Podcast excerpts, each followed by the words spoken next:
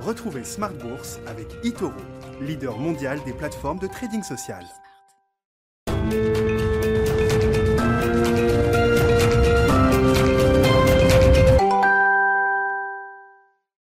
Et c'est reparti pour Smart Bourse, votre double dose quotidienne de marché en direct sur Bismart. Chaque jour à la mi-journée, 12h30, 13h et le soir, la grande édition, le grand digest de l'information économique, financière et boursière pendant une heure à partir de 18h30.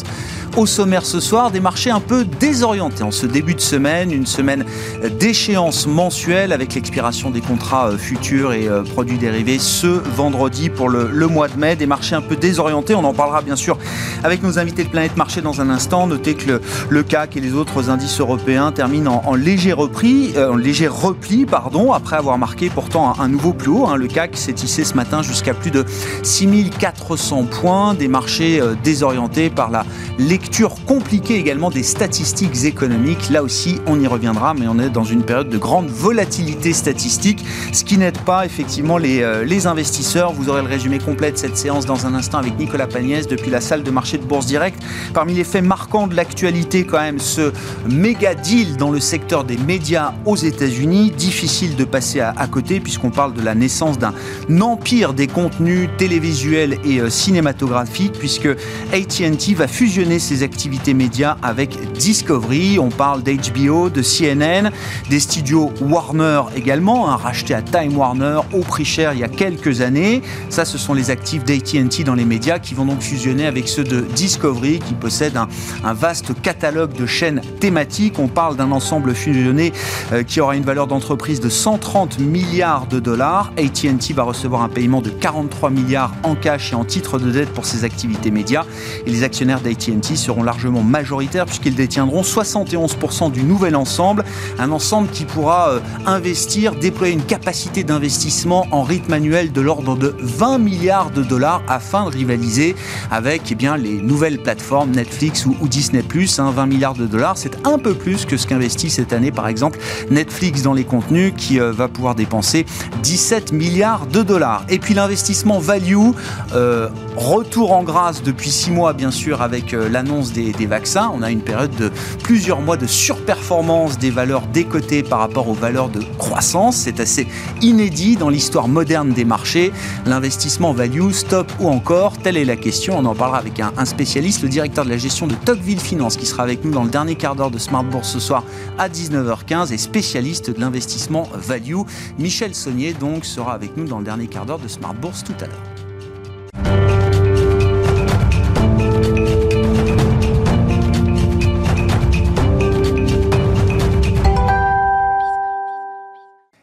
Les infos clés du jour sur les marchés avec un, début de semaine euh, sans grande tendance pour les indices européens. Nicolas Pagnès est avec nous depuis la salle de marché de Bourse Directe. Clôture dans le rouge ce soir à la Bourse de Paris au terme d'une séance de consolidation pour le CAC 40. Le CAC 40 qui perd 0,28% à 6367 points dans un volume d'échange relativement faible d'environ 2,6 milliards d'euros sur la séance. La semaine qui euh, débute avec des craintes inflationnistes toujours présentes de la part des investisseurs alors que sera publié en milieu de semaine le compte-rendu de la dernière réunion de politique monétaire de la Fed. Un compte-rendu scruté de près même si euh, Jérôme Powell a déjà indiqué lors de sa dernière prise de parole que euh, le sujet d'un changement de politique monétaire n'avait pas été abordé lors de la dernière réunion de la Fed. Le rendement obligataire euh, à 10 ans américain progresse de son côté à 1,64% aujourd'hui dans un contexte où euh, les banques centrales estiment que les poussées d'inflation sont passagères et où les investisseurs craignent que celle-ci ne dure trop longtemps, et ne force la BCE mais surtout la Fed à changer de politique plus vite que prévu. La semaine qui s'ouvre, qui est également euh, celle de l'allègement des mesures de restriction dans plusieurs grandes économies occidentales. Aux États-Unis, les euh, limitations euh, de nombre de personnes dans les restaurants, les théâtres ou encore les musées seront levées ce mercredi, tandis qu'en France, les lieux culturels ou encore sportifs rouvriront leurs portes avec des jauges, tandis que les restaurants pourront eux rouvrir leurs terrasses avec un couvre-feu passant à 21h. Au Royaume-Uni, enfin, les échanges pourront être un peu plus fluides avec certains pays figurant sur une green list permettant aux voyageurs en provenance de ces ces pays de ne plus avoir à effectuer de quarantaine à leur arrivée sur le sol britannique. Autant de mesures d'allègement qui laissent envisager aux investisseurs un retour à la normale un peu plus proche. Du côté des statistiques qu'il fallait suivre aujourd'hui à présent, les investisseurs ont surtout découvert en début d'après-midi l'indice d'activité Empire State qui calcule l'activité manufacturière dans la région de New York. Celui-ci recule moins que prévu et ressort à 24,3 points au mois de mai euh, contre 26,3 points au mois d'avril et surtout contre un consensus qui le voyait reculer jusqu'à 23,9 points. Du côté des valeurs à présent qu'il fallait suivre aujourd'hui à Paris, on note tout d'abord que le projet de rapprochement entre Veolia et Suez est passé devant les conseils d'administration des deux entités qui ont entériné l'accord définitif de rapprochement. Un rapprochement, on le rappelle, avec un prix d'acquisition de 20,50 euros par action Suez et qui donnera ensuite lieu à une scission euh, du groupe pour créer un nouveau Suez cédé à un consortium d'investisseurs dont GIP et Meridiam. Euh, Veolia qui euh, ce soir perd 2,3% tandis que Suez s'apprécie de 0,28%. On note à Paris toujours que Sanofi annonce de son côté le lancement dans les prochaines semaines d'une étude de phase 3 pour le vaccin euh, qu'il développe contre la Covid-19 avec euh, GSK, le laboratoire français qui annonce que les tests de phase 2 montrent euh, une production élevée d'anticorps neutralisant chez les adultes, toutes tranches d'âge confondues. Sanofi qui voit son titre progresser d'un peu plus de 1% ce soir. Et on note que Antoine de Saint-Afrique devrait prendre euh, ses fonctions en tant que directeur général de Danone, selon le Figaro. Antoine de Saint-Afrique euh, qui euh, dirigeait jusqu'alors le géant suisse du, chocolat, pardon, Barry Caibo. Danone qui s'apprécie ce soir et qui gagne 1,3% à peu près. Et on note en dehors du marché parisien que Ryanair annonce une perte annuelle de 815 millions d'euros à la suite de l'annulation de plus de 80% de ses vols sur son exercice 2020-2021. La compagnie aérienne signe ainsi sa plus forte perte annuelle. Le groupe anticipe cependant un fort rebond de ses activités euh, sur l'exercice à venir et espère même un retour à l'équilibre financier. On note euh, aux États-Unis à présent que selon Bloomberg, mais aussi selon le Financial Times, des discussions seraient en cours entre le groupe de médias Discovery et AT&T. AT&T, qui on le rappelle, avait racheté euh, Time Warner il y a trois ans et qui réfléchirait à présent à une fusion de Discovery et de ses activités médias, aujourd'hui appelées Warner Media. Pour l'heure, le format du rapprochement n'est pas encore arrêté selon le Financial Times. Et on finit avec l'agenda de la journée de demain. Demain, les investisseurs prendront connaissance du PIB en zone euro au premier trimestre, mais aussi de la balance commerciale en zone euro toujours pour le mois de mars. Et côté valeur à Paris, les investisseurs découvriront les résultats trimestriels de NJ ou encore de JC Deco. Nicolas Pagnès en fil rouge avec nous tout au long de la journée sur Bismart depuis la salle de marché de Bourse Direct.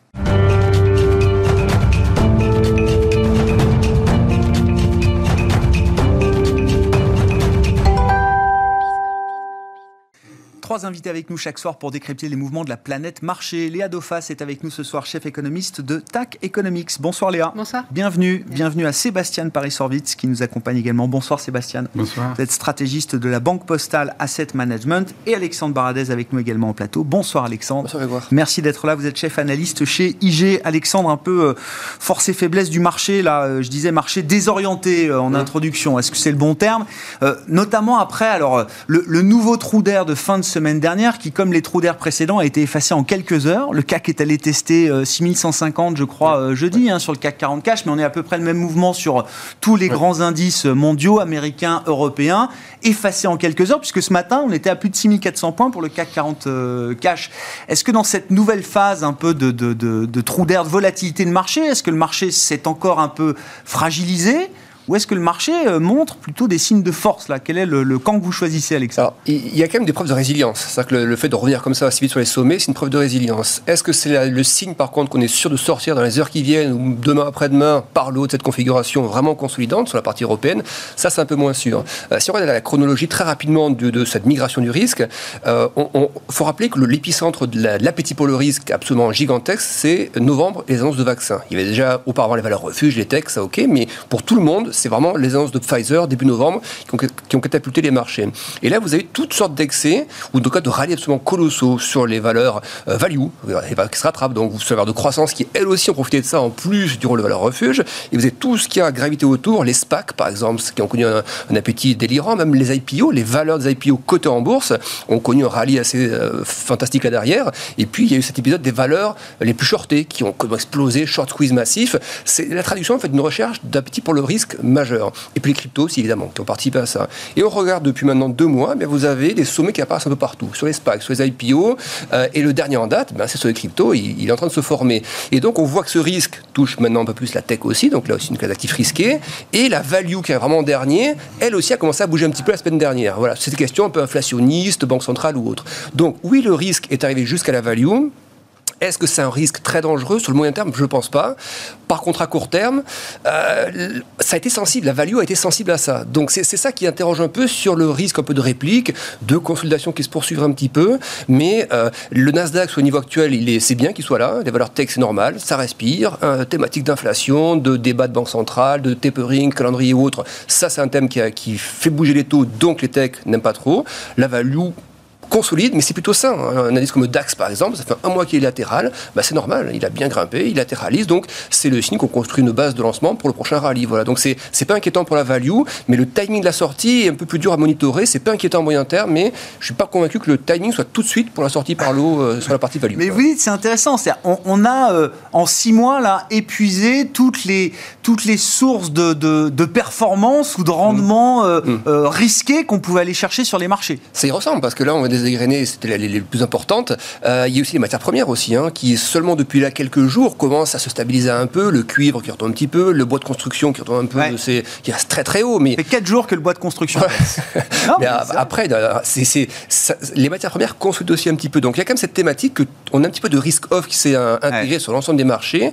Et même ce risk off, ce qui est intéressant, c'est que sur les taux, on a vu justement que les taux n'ont pas repoussé très fortement. C'est-à-dire que c'est pas l'effet de rotation qu'on a eu entre février et mars, c'est des taux qui poussaient très vite. Et là, il y a un vrai effet de rotation. Là, le taux 10 ans américain, il est resté assez stable finalement. Et c'est les marchés qui d'eux-mêmes ont décidé de voilà d'alléger un peu la notion de risque.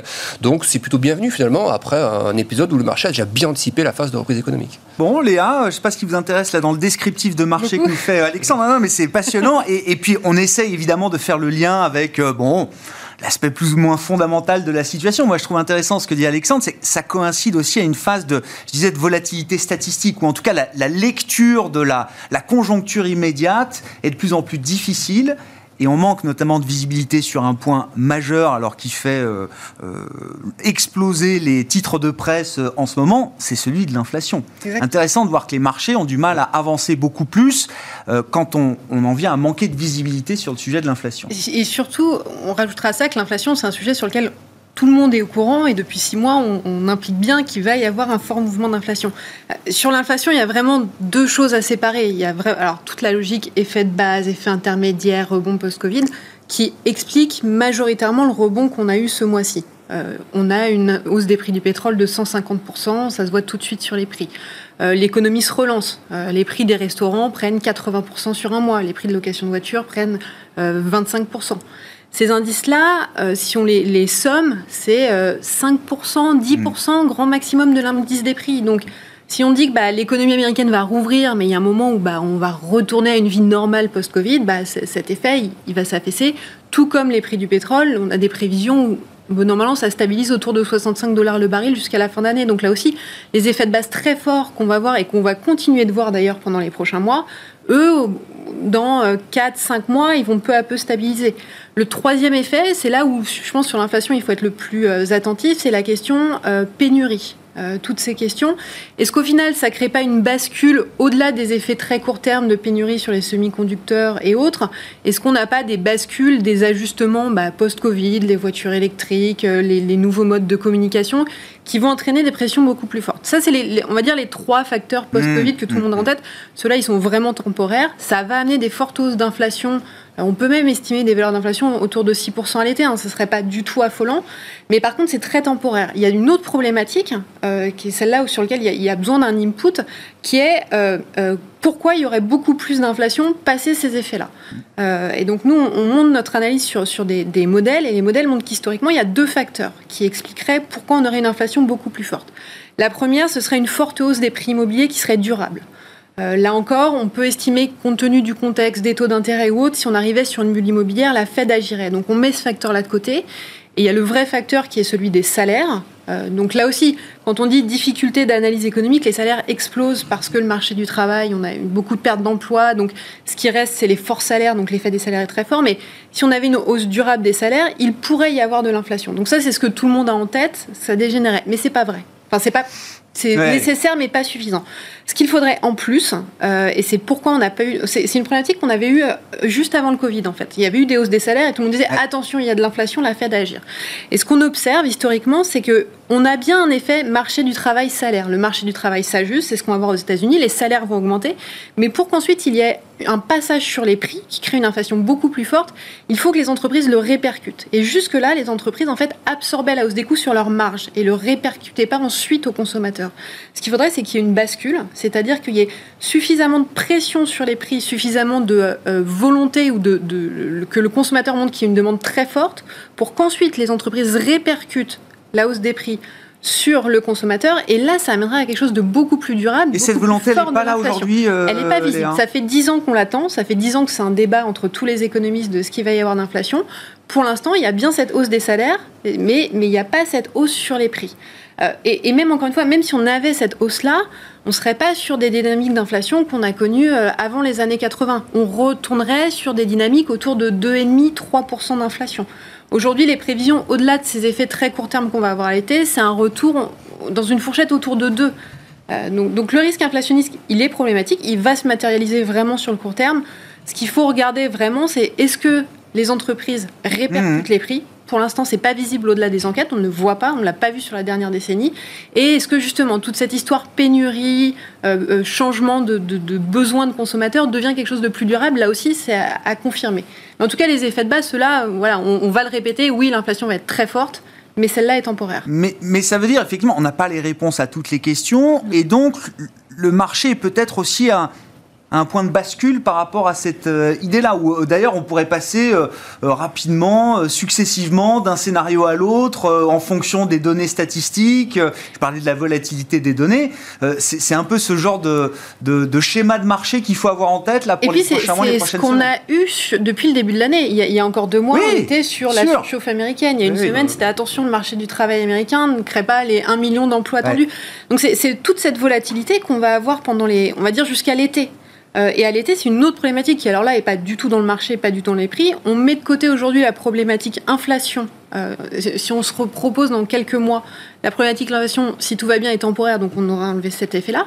Mais on va avoir les nouveaux plans Biden qui passeront au Congrès à l'été, avec la question euh, de la hausse des taxes. Donc on est reparti pour un tour. C'est vraiment, enfin, la dynamique que le marché a aujourd'hui en tête, c'est une dynamique très court terme, c'est une dynamique deuxième trimestre. la dynamique troisième trimestre est vraiment différente. Bon, il faut qu'on parle de l'inflation, euh, Sébastien. Qu'est-ce qu'on ce qu'on peut en dire à ce stade je, lisais là effectivement. Alors vous avez repris ce matin dans la note de, la Banque Postale Asset Management euh, l'enquête du euh, Michigan, je crois, c'était vendredi hein, sur la confiance et, et, on voit cette cette crainte de l'inflation, elle est désormais dans la tête du consommateur américain.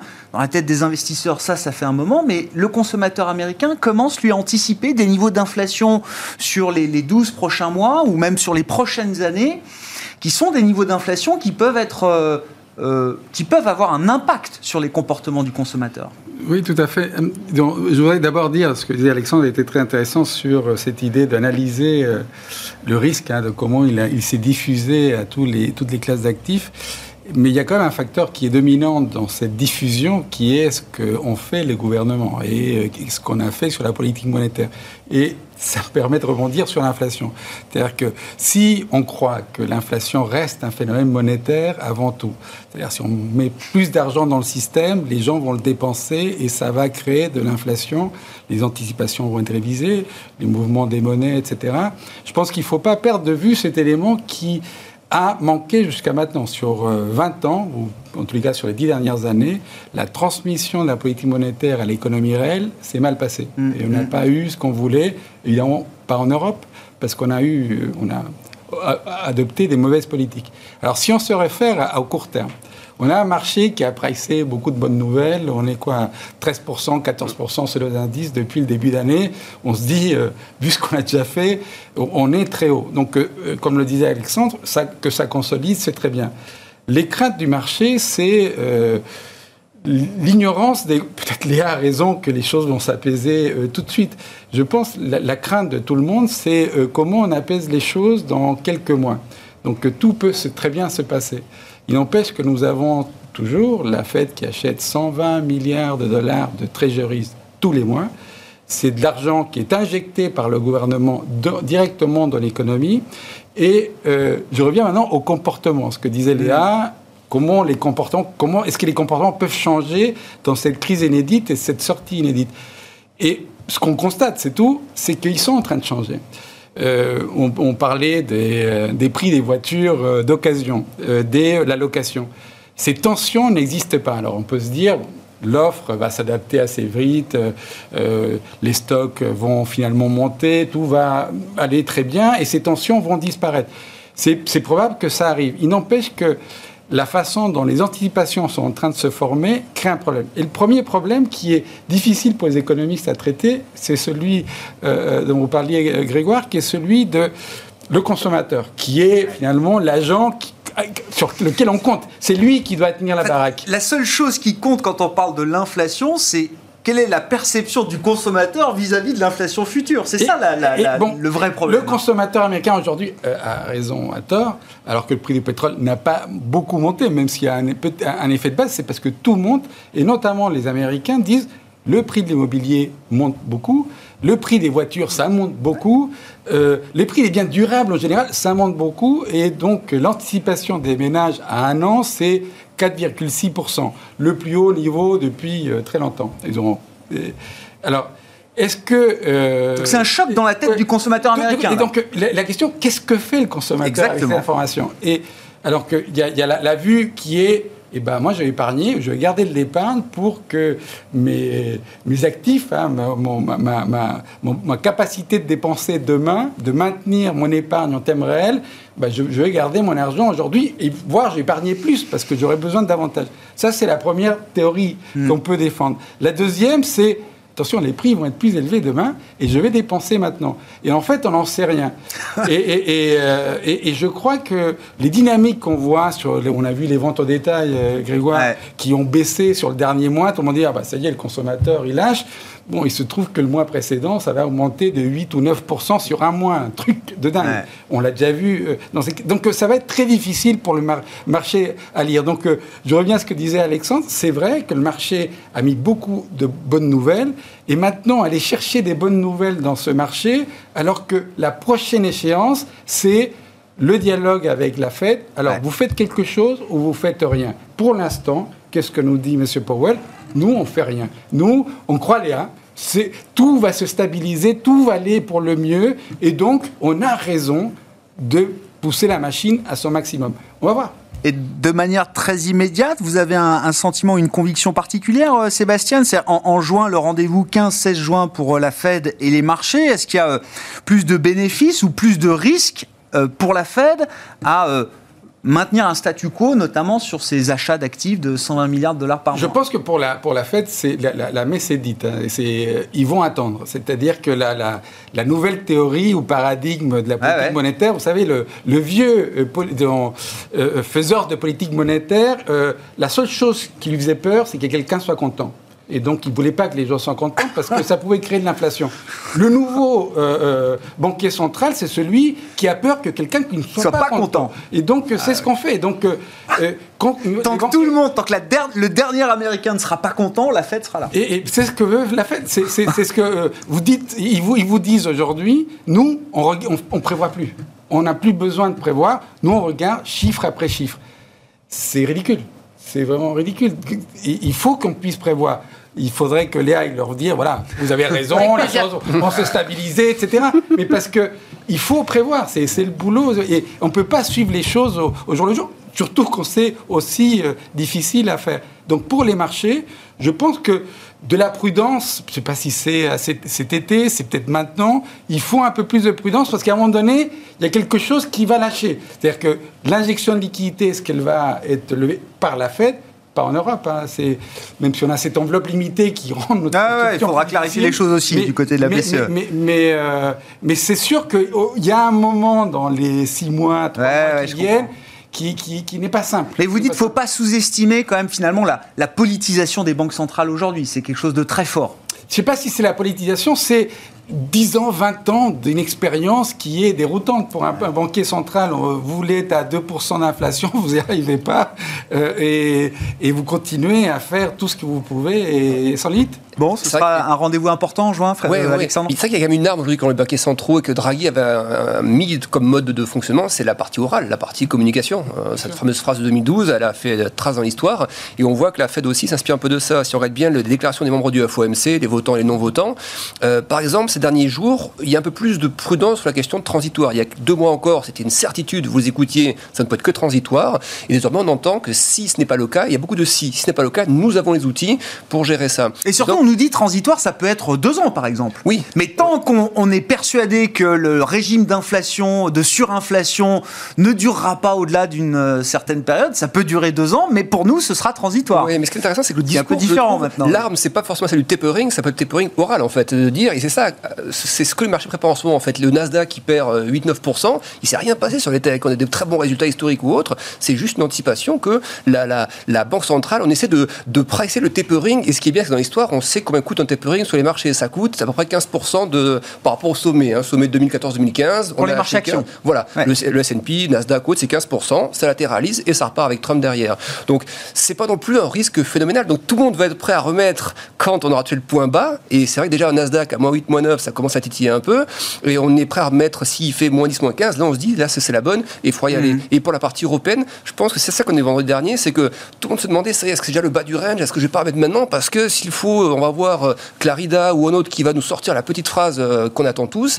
Et aujourd'hui, la communication est aussi efficace que le tapering en tant que tel. Moi, je pense que le tapering ne fera rien sur le marché. C'est tout ce qui vient en amont, comme d'habitude, qui va, qui va faire effet. Ce qui, est intéressant, c'est que oui, bon, le Nasdaq peut perdre. Il a perdu combien le Nasdaq là Vous disiez? 8-9, mais 8-9% sur. Le rallye, il est tellement phénoménal. Oui, non, mais bien sûr. Mais ce que je veux dire, c'est que c'est intéressant, c'est que ça touche le marché action et une partie très particulière du marché action. Alors que sur le marché obligataire, j'ai l'impression. Alors, il y a une correction hein, sur le marché obligataire américain depuis euh, depuis euh, l'été dernier. Évidemment, euh, ça a beaucoup corrigé, mais depuis quelques temps, et malgré des chiffres d'inflation, voilà, le CPI américain à plus de 4 le marché obligataire américain reste très calme désormais, euh, Léa. Je pense qu'il y a deux éléments à prendre en fait dans les deux discours qui, sont les, les, éléments clés. Le premier, c'est de dire on ne sait pas. Et je pense que sur l'inflation, beaucoup de gens ont du mal à dire en ce moment on ne sait pas, mais c'est vrai. Il, est possible que les, pressions inflationnistes deviennent plus durables. Et la deuxième, c'est de dire euh, on, va être sur des, des phases de transition post-Covid. Donc sur la macro, euh, là, on voit bien, on, avait il y a un mois la question de la surchauffe américaine. Est-ce qu'on est dans la surchauffe? À combien on va? On va vers une inflation assise? Là, j'ai vu les nouvelles projections tournent autour de 7, voire même plus. On a fait un calcul simple de bascule euh, qu'on avait fait euh, justement au moment de, Trump, quand Trump avait mis en place son, son, plan d'aide fiscale, savoir quel niveau de taux créerait une bascule et comment il faudrait faire si on, si on normalisait la situation.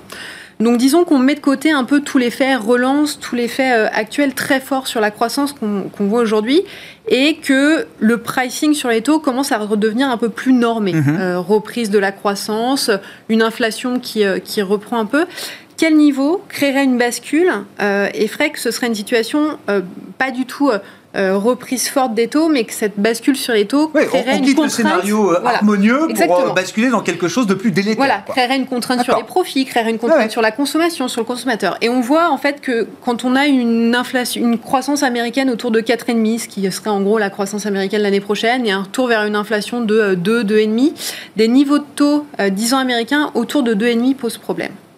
C'est-à-dire que dès qu'on arriverait, qu'on approcherait de ces niveaux-là, on serait sur une situation un peu plus euh, complexe. Donc déjà sur le côté, est-ce qu'on a de la marge Il y a toute la question, ah euh, est-ce que, est que des taux euh, américains à deux ans deviennent problématiques ou autres? C'est pas une problématique pour la Fed et on le voit bien d'ailleurs. Ça, au contraire, ça valide sa, hmm. nouvelle stratégie, ça valide, ça maintient d'ailleurs les ancrages des anticipations de marché. Donc ce, côté-là n'est pas problématique. Par contre, et encore une fois, c'est toutes ces questions de, de chiffres macro très volatiles, très compliqués à lire si on essaie de rationaliser un peu, là, sur les, deux, trois prochains euh, euh, trimestres, l'économie américaine, elle va être en plein boom. Euh, on va avoir des hauts et des bas parce qu'on a eu des chèques, on consomme, on s'abstient, on a des. Enfin, ça va être des hauts et des bas, mais on est sur un cycle très mm. haussier de la macro.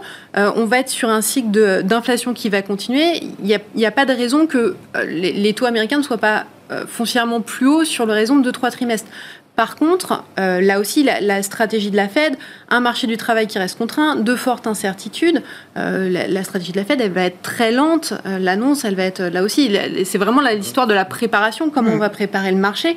Et même si, alors nous, on a une anticipation où la Fed annoncerait un tapering à la fin de l'année, on sait bien que si elle doit annoncer son tapering à la fin de l'année, effectivement, dès cet été, elle va mettre en place les signaux pour, pour annoncer. Pour, ça va créer cette, cette ambiguïté sur les taux, mais pour l'instant, effectivement, on est dans cette phase d'attente, mais une logique à long terme qui reste positive sur les taux. Phase d'attente sur les, les, taux euh, américains, en attendant d'y voir plus clair et peut-être de revenir sur un niveau proche de 2%, au-delà de 2% mm. pour le, 10 ans euh, américain. Euh, pendant ce temps-là, les taux longs européens, eux, continuent de remonter. alors ça se fait doucement, graduellement, mais c'est vrai que depuis un mois, un mois et demi, autant les taux américains bougent plus trop, autant les taux longs européens remontent. On est à 20 points de base sur le 10 ans français, positif bien sûr. On n'est pas à l'abri de voir le 10 ans allemand positif peut-être dans les prochaines heures ou prochains jours. Hein. Euh, euh, comment on explique alors cette décorrélation? Comment on explique que les taux longs européens continuent de remonter? Est-ce que c'est le reflet d'un optimisme sur la croissance, la réouverture? Là, on est sur une semaine importante en, termes de réouverture des économies en Europe. Est-ce qu'il y a autre chose derrière? Sébastien. Tout ce que vous avez dit est vrai, C'est ces anticipations qui changent. Dans, l'histoire euh, des, des, 20 dernières années, la, en fait, un peu plus longue, en fait. Les choses se sont détériorées plus. La, relation était assez triviale entre la détermination du taux Bund et, du taux long américain. Il y avait euh, ils ont une relation presque linéaire entre les deux. Et, ça s'est perdu. On a eu une succession de crises qui, ont, fait que nos conjonctures n'ont pas plus été aussi synchronisées, et donc ça s'est perdu. Alors récemment, la hausse en Europe euh, en retard par rapport aux États-Unis, d'abord parce que nos conjonctures étaient en retard. Je rappelle que nous, nous, étions en récession. Le, dans les deux derniers trimestres, c'est des croissances négatives en Europe, alors que les États-Unis ont cru de manière extrêmement vive euh, et, ils vont continuer à, croître à un rythme très élevé. Donc, en revanche, ça y est, on, ouvre et c'est, je pense, un des facteurs importants qui pousse les taux euh, vers le haut. Et il y a un facteur qui ne faut pas qu'on néglige, parce qu'on parlait des banques centrales, qui est euh, celui que la BCE va être obligée de lâcher. Et, elle s'est mise dans un cadre très difficile à gérer, qui est celui de cette enveloppe fermée et où euh, elle ne peut pas tout faire maintenant. Il faut qu'elle garde des munitions pour après, si nécessaire, s'il y a une faiblesse, etc. Donc, euh, comme souvent, la BCE s'est mis plus de contraintes que la Réserve fédérale américaine. Oui, bien sûr, bien sûr. On a, on a plus de Et donc ça, ça, ça, ça pousse. Mais il n'empêche que quelle que soit la banque centrale des grands pays hmm. qui sont différentes de tous les autres, c'est-à-dire que nous, on peut se permettre quelque chose que personne ne peut se permettre, permettre sur la planète. Il y a un phénomène qui est contre toute théorie macro, qui est de celle de dire que les taux longs sont finalement sont ancrés à ce que fait la politique monétaire aujourd'hui. Et c'est ce qui se passe. Quand vous regardez les taux réels, vous pouvez mettre tous les modèles que vous voulez, vous ne pouvez pas expliquer pourquoi le taux 10 ans américain réel est à moins 0,9. Alors évidemment, on peut décomposer les taux sur les primes, etc. Mais on ne peut pas l'expliquer. Alors il y a des modèles plus ou moins sophistiqués qui essayent quand même de l'expliquer sur des, tendances séculaires. Mais la raison, mm. c'est que le marché est pris par les, banques, les, banquiers centraux. Et, et, la Fed, comme le disait Léa, a ce pouvoir encore. Peut-elle le perdre avec, à cause de l'inflation, parce que sa politique est finalement trop gentille et que finalement l'histoire nous a dit qu'on pouvait faire ça, aucun risque, etc. On va voir, on va mm. voir. Mais, mais là, on a, cette crise va peut-être ah amener plein de petites crises, ah des choses qu'on ne savait pas. Euh, euh, c'est à voir. Donc c'est pour ça que je reviens à ce que disait Alexandre.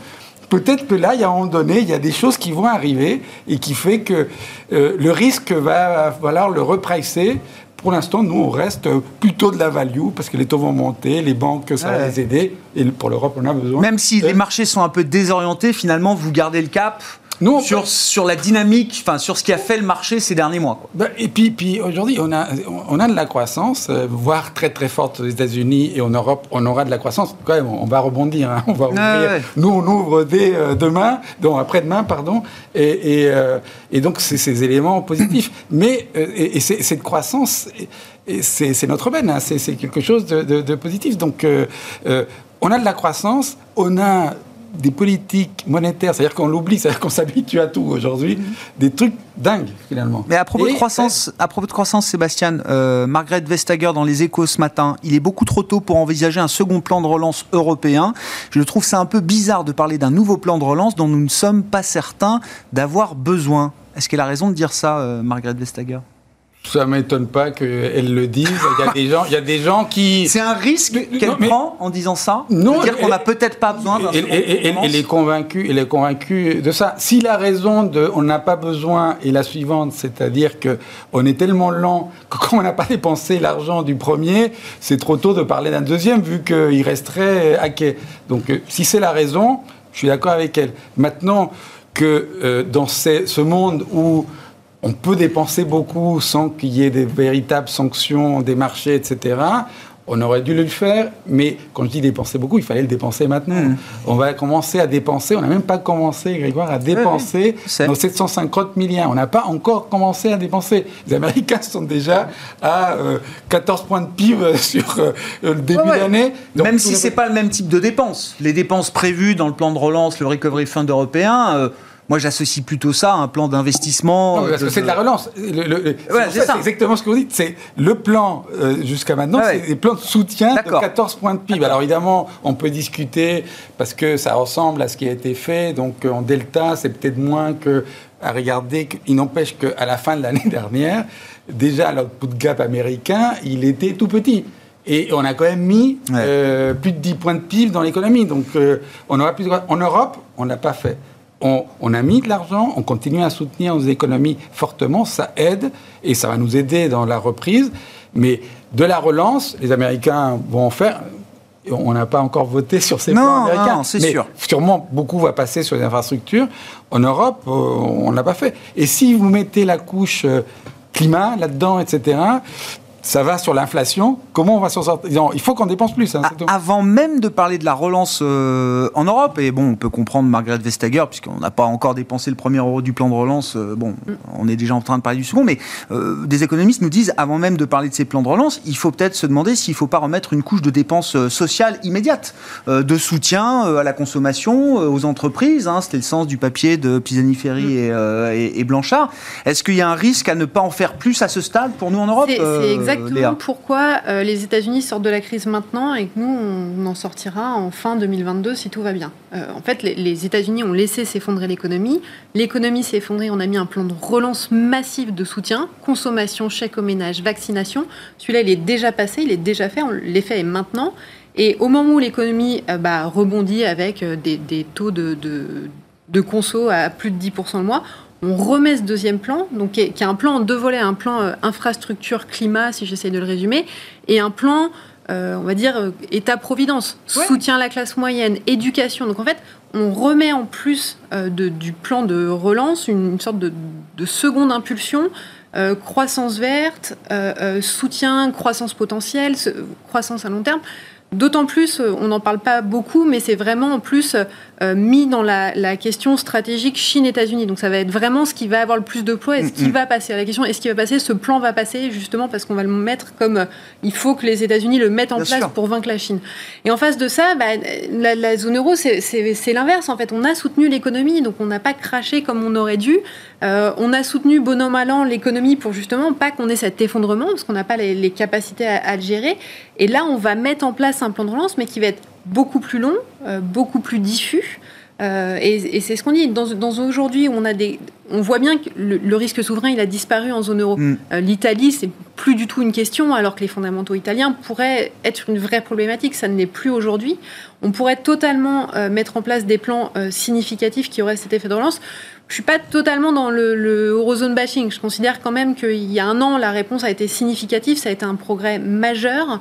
Euh, ça permet aujourd'hui d'avoir euh, des plans de relance validés par tous les pays qui vont se mettre en place euh, rapidement. C'est quand même une avancée significative. Maintenant, on voit bien qu'il y a un vrai effet retard et que, et que c'est- ça n'arrive pas en poussée d'un- d'une première relance, en fait. Ça- Et donc quoi? Il y, a, il y a un risque de perte de richesse définitive par rapport à la tendance pré-Covid en zone euro. Le, le risque, c'est que euh, aujourd'hui, euh, en fait, les, les États-Unis, on, on, va pouvoir dire que la crise, elle est derrière eux, euh, Ah ouais. a priori. Euh, en zone euro, on n'est pas sûr que la crise soit derrière nous. On ne sait pas ce qui va se passer à, à fin d'année, quand les plans de relance vont s'arrêter, quand on va avoir des défaillances, quand on va avoir une hausse du taux de chômage.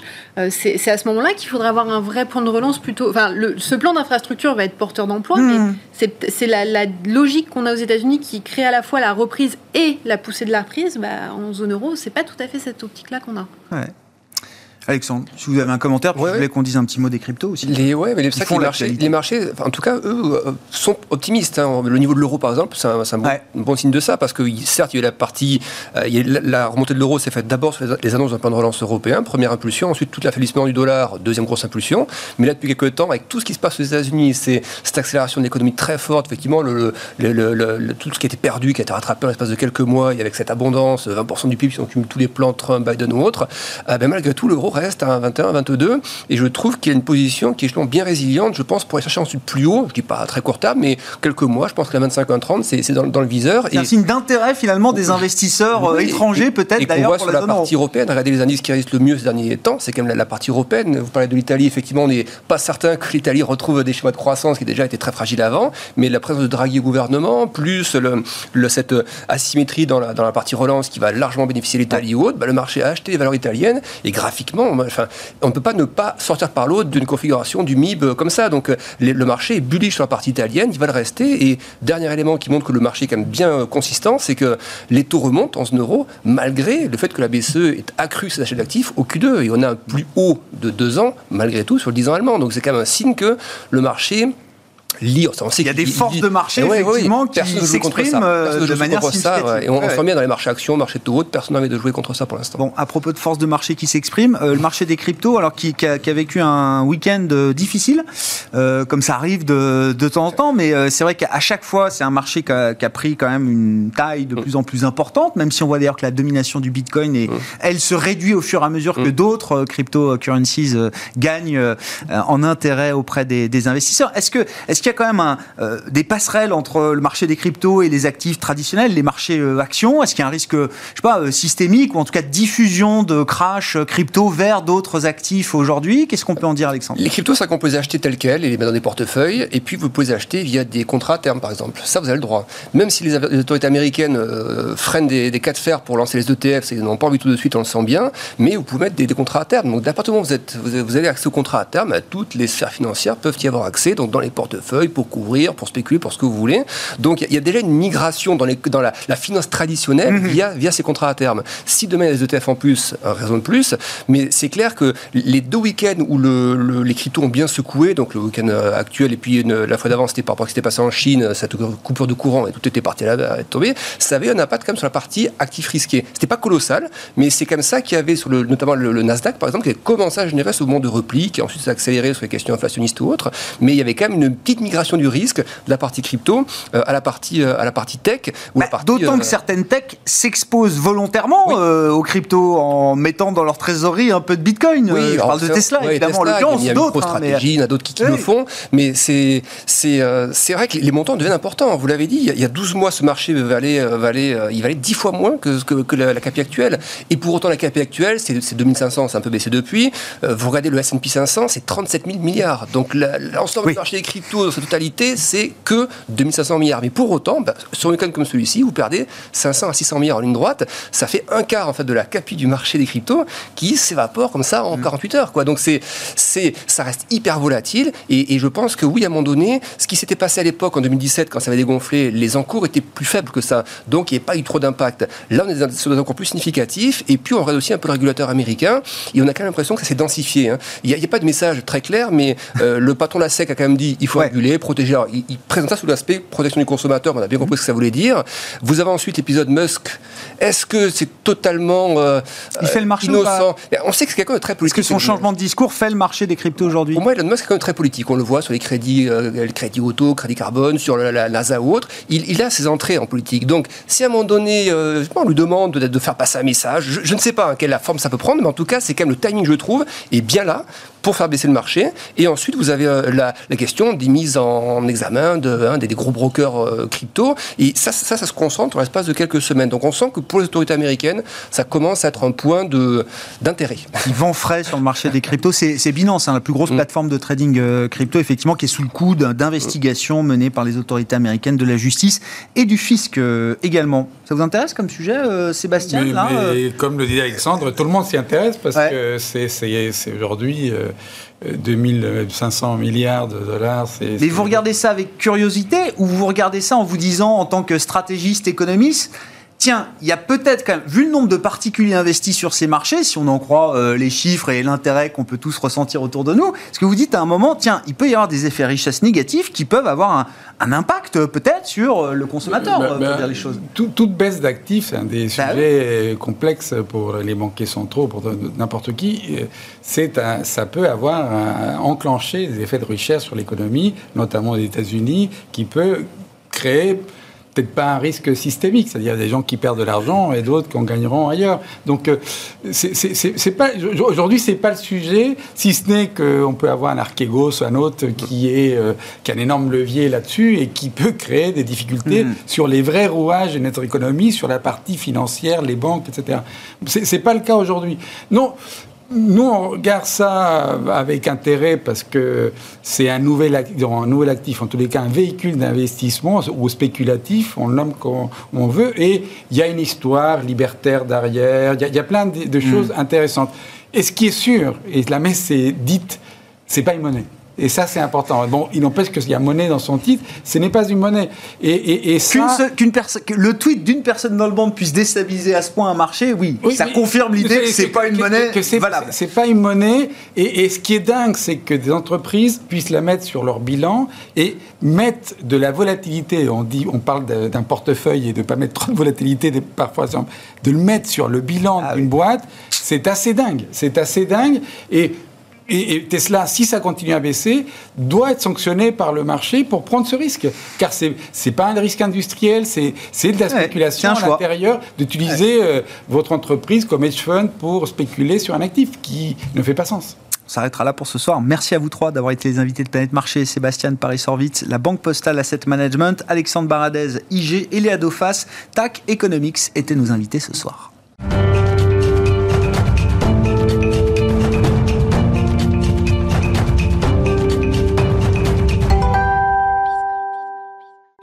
Le dernier quart d'heure de Smart Bourse, chaque soir, c'est le quart d'heure thématique, marché à thème consacré ce soir à l'investissement value avec un, spécialiste du genre, Michel Saunier, qui est directeur de la gestion de Tocqueville Finance et gérant notamment du fonds Tocqueville Value Europe. Michel, bonsoir et bienvenue. Bonsoir, merci, d'être avec nous. J'ai mis le, titre, oui, gestion, gestion value, stop ou encore? Généralement, j'aime pas trop ce genre de titre parce que c'est un peu marketing, mais en même temps, c'est vraiment la question qu'on a envie de se poser.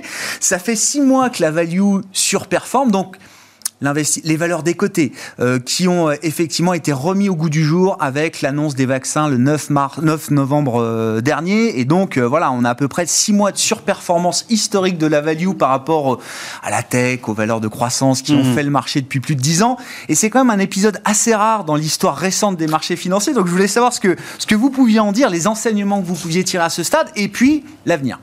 Oui, en effet, euh, on peut dire waouh, enfin, ça y est, on y est. Après, après 12 ans de sous-performance marquée, hein, vous l'avez dit. Euh, bon, alors c'est vrai que si on prend un peu de recul, on a eu euh, deux cycles sur les 20 dernières années. Un premier cycle entre 2000 et 2008, dont on se rappelle peut-être, qui était un, vraiment un cycle value à l'époque. Et puis derrière, c'est vrai, 12 ans d'archidomination de, la croissance pour des raisons qui sont avérées et presque normales. Là, je trouve que ce qui est intéressant, c'est de voir, au-delà du 7 novembre et de l'annonce de Pfizer sur ces vaccins, c'est ce qui s'est passé depuis en fait le plus bas des marchés en mars 2020. Euh, on a eu trois séquences en fait qui sont assez représentatives de ce qui est devenu le marché aujourd'hui, c'est-à-dire que, tout va beaucoup plus vite. Euh, fin mars, donc 19 mars l'année dernière, on est sur le point bas, euh, et en fait à ce moment-là, tout le marché était value. Hmm. En fait, value, ça désigne quoi? Ça désigne un investissement qui est fait sur la base d'une décote fondamentale. Et il faut dire qu'il bah, y a un peu plus d'un an, bah, tout était décoté, tout était à vendre, tout était soldé, donc bah, la value, c'était le marché. Voilà un peu de temps s'est passé, puis on est arrivé au 7 novembre. Et là, alors là, patatras, euh, l'annonce que tout le monde attendait, le vaccin est là, et en plus il fonctionne. Ça c'est génial. Euh, et ben qu'est-ce qui s'est passé? Il a fallu être un peu plus sélectif. Le marché avait déjà commencé à rebondir, et donc il a fallu se positionner sur des secteurs dits value. Alors pas value structurellement, mais value dans le contexte de l'actualité. Depuis, le marché a encore évolué, il a même encore complètement rattrapé euh, sa correction de l'année dernière, on est sur des plus hauts historiques, euh, et maintenant il faut se poser la question plutôt de stock picking. Euh, donc on est passé du marché en ce Ouais, qui ouais, des values, des secteurs, et maintenant aux sociétés, puisque tout n'est pas value euh, tout le temps, voilà, évidemment, loin s'en faut. Justement, qu'est-ce qui, en 2021, définit encore euh, la value pour vous, euh, Michel? Et c'est vrai qu'on a vu, alors, euh, bon, très souvent, c'est les banques. Vous parliez de la, de la période 2000, euh, 2008. C'est- Les grands leaders du marché, c'était le secteur bancaire. Les banques américaines étaient. Et les matières premières aussi. Et les matières Voilà, on premières. avait le, on avait le super voilà, cycle, super cycle du décollage chinois qui faisait que ça emportait tout, et, et voilà. Est-ce que c'est toujours le cas aujourd'hui? Est-ce que c'est en 2021 la même value qu'il y a euh, Alors 10 ou aujourd'hui, 15 ans? aujourd'hui, on peut pas parler de super cycle. On a trop peu de visibilité. On sort d'un épisode totalement unique dans l'histoire économique, boursière et même sociale. hein, euh, et euh, aujourd'hui, non, je me mouillerai pas à ce point-là. Ce que je peux simplement dire, c'est que la value Aujourd'hui, elle est intéressante d'un point de vue macroéconomique. La value, ça fonctionne quand on a une reprise économique et quand on a une pontification de la courbe des taux. Ça tombe bien, vous venez d'en parler, Ouais. c'est exactement le sujet du moment. Ouais. Les taux, les taux, l'inflation, etc. Ça, c'est des conditions idéales, c'est le cocktail gagnant pour la value. Donc là, on est bien. La value aussi, c'est la valorisation, parce qu'elle le vaut bien, en Mm. plagiant. Euh, la valorisation est intéressante, puisque l'année dernière, on a passé les niveaux de déconnexion, de valorisation entre la croissance et les values, qui étaient ceux de la bulle Internet. Mhm. Jamais on pensait les revoir, bah là, on y est. Donc Et- un et- écart historique, Historique. qu'on retrouvait dans les moment des Et années en 2000. dépit, quoi. en dépit du rebond qu'on vient de mentionner, dont on parle aujourd'hui, Ouais. on est encore très très loin d'un équilibrage. On n'est même pas revenu à la moyenne. Voilà. Et généralement, on ne revient pas à la moyenne, on la croise. Euh, le troisième élément qui est très intéressant, c'est que ces valorisations sont d'autant plus attractives que l'on voit les résultats qui sont tombés, les prévisions de la dynamique de croissance, et on voit que ça affecte avant tout positivement les secteurs value. Les banques, mais pas que, euh, les secteurs de, de consommation discrétionnaire, l'automobile par exemple, euh, ou l'énergie ou les matières premières. Un autre élément qui est intéressant, c'est le rendement.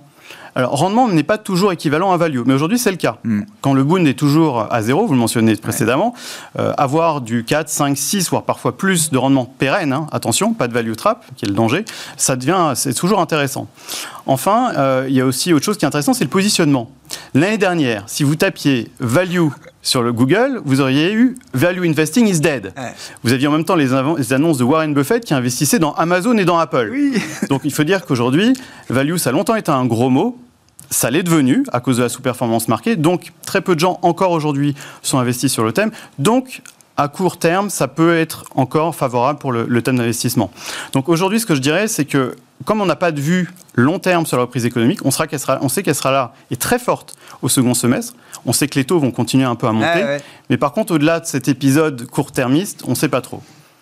C'est intéressant parce que le- le- y, a- le discours et les actes. Et vous dites quand même, quand on regarde le, le positionnement des investisseurs, euh, euh, même si les call value fleurissent depuis euh, plusieurs mois maintenant, vous dites, euh, dans les faits, dans les portefeuilles, on est loin d'a- d'avoir retrouvé ne serait-ce que un, un- un- équilibrage à peu près naturel, normal, entre la croissance qui reste, bon, j'imagine, méga tendance portée pour plusieurs années encore, et cette petite poche value qu'on qui était devenue, euh, qui s'était rétrécie comme peau de chagrin ces dernières années. Et pour cause, c'est très dur de changer les vieilles habitudes déjà, Ouais. hein, euh, malgré tout. On a tendance à investir sur ce qui a gagné. hein. Le momentum, c'est un facteur de risque qui, est- qui a fait la fortune de nombreux investisseurs depuis 10-12 ans. Et puis l'autre raison, c'est encore une fois une question de visibilité. Encore une fois, on, on sort d'un épisode exceptionnel par une croissance et un rebond exceptionnel lié à la normalisation, etc. etc. Néanmoins, on ne sait pas trop ce qui va se passer derrière. Il y a des problématiques de hausse de taux potentiel, le comportement des banques centrales. Est-ce que les gouvernements seront encore là pour aider, pour pérenniser cette croissance économique? Si jamais on avait une croissance économique qui durait, là, je vous dirais, la value, elle est là pour durer. Ouais. On peut y aller sur le long terme.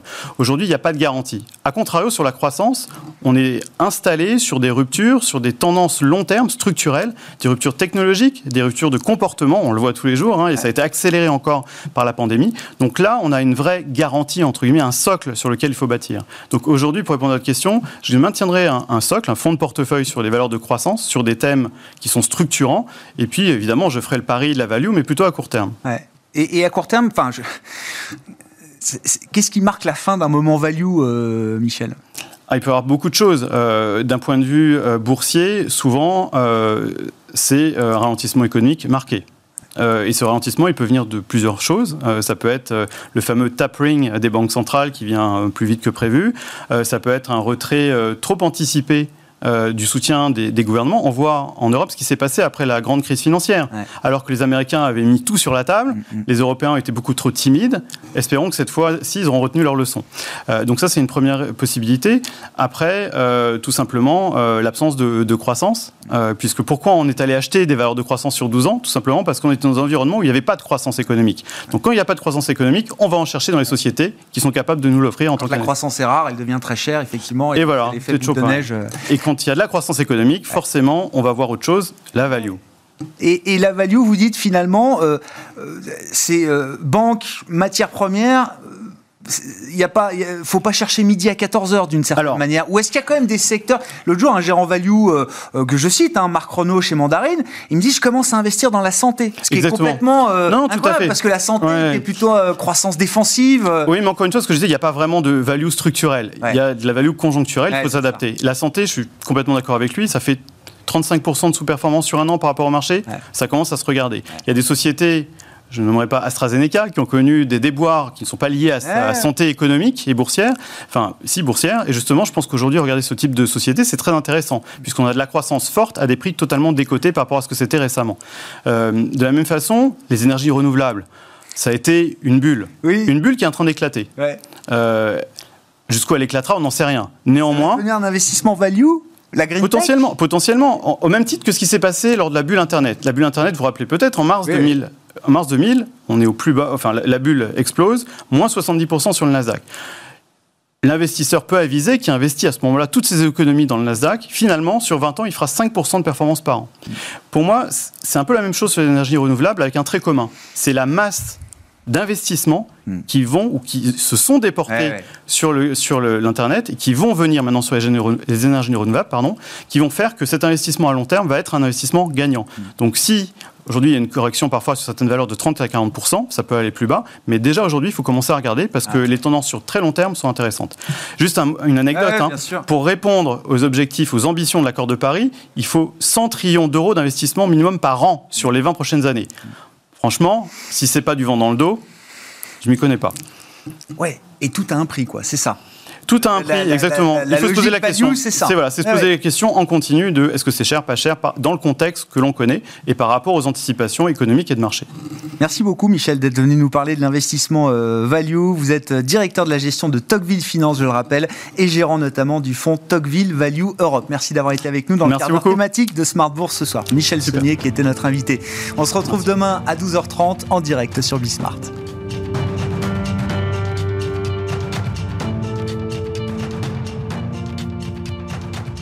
C'était Smart Bourse avec Itoro, leader mondial des plateformes de trading social.